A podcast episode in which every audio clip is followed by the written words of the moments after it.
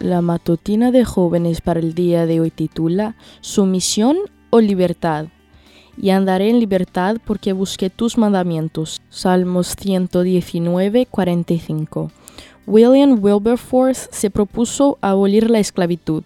Lideró una campaña, fue abriéndose paso como político y terminó presentando un proyecto de ley que finalmente fue aprobado por el Parlamento británico en 1807. Se interesó en las reformas sociales, en mejorar las condiciones de las fábricas y en varios proyectos más. 18 mociones fueron las que presentó para abolir la trata de esclavos.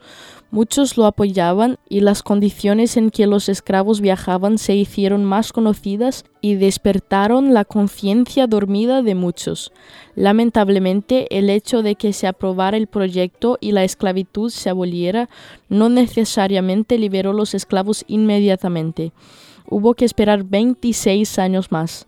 Las acciones de Wilberforce realmente tuvieron un impacto duradero en la sociedad y fomentaron otro tipo de reformas en el país y en otros lugares donde la esclavitud también era una realidad.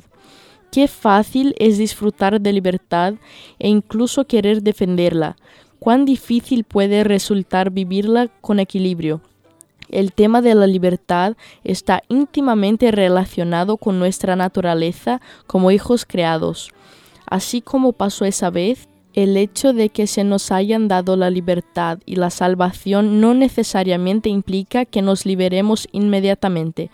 A veces lleva un largo proceso ser consciente de lo que Dios nos ha dado, de lo que nos ofrece para siempre, y comenzar a vivir consecuentemente. El gobierno de Dios no está fundado como Satanás quiere hacerlo aparecer, en una sumisión ciega y en un dominio irracional. Apela al intelecto y la conciencia. Dios no fuerza la voluntad de sus criaturas. Él no puede aceptar un homenaje que no se le dé voluntaria e inteligentemente. Una sumisión meramente forzada impediría todo desarrollo real de la mente o el carácter. Haría del hombre un mero autómata. Él desea que el hombre, la obra maestra de su poder creador, alcance el más alto desarrollo posible. Nos presenta la gloriosa altura a la cual quiere elevarnos mediante su gracia nos invita a entregarnos a Él con el propósito de poder obrar su voluntad en nosotros. A nosotros nos toca elegir si seremos libres de la esclavitud del pecado para participar de la libertad gloriosa de los hijos de Dios. Ojalá hoy no seamos meros autómatas y entendamos el concepto que Dios tiene de libertad. Esta fue la matutina de jóvenes para el día de hoy desde Bilbao.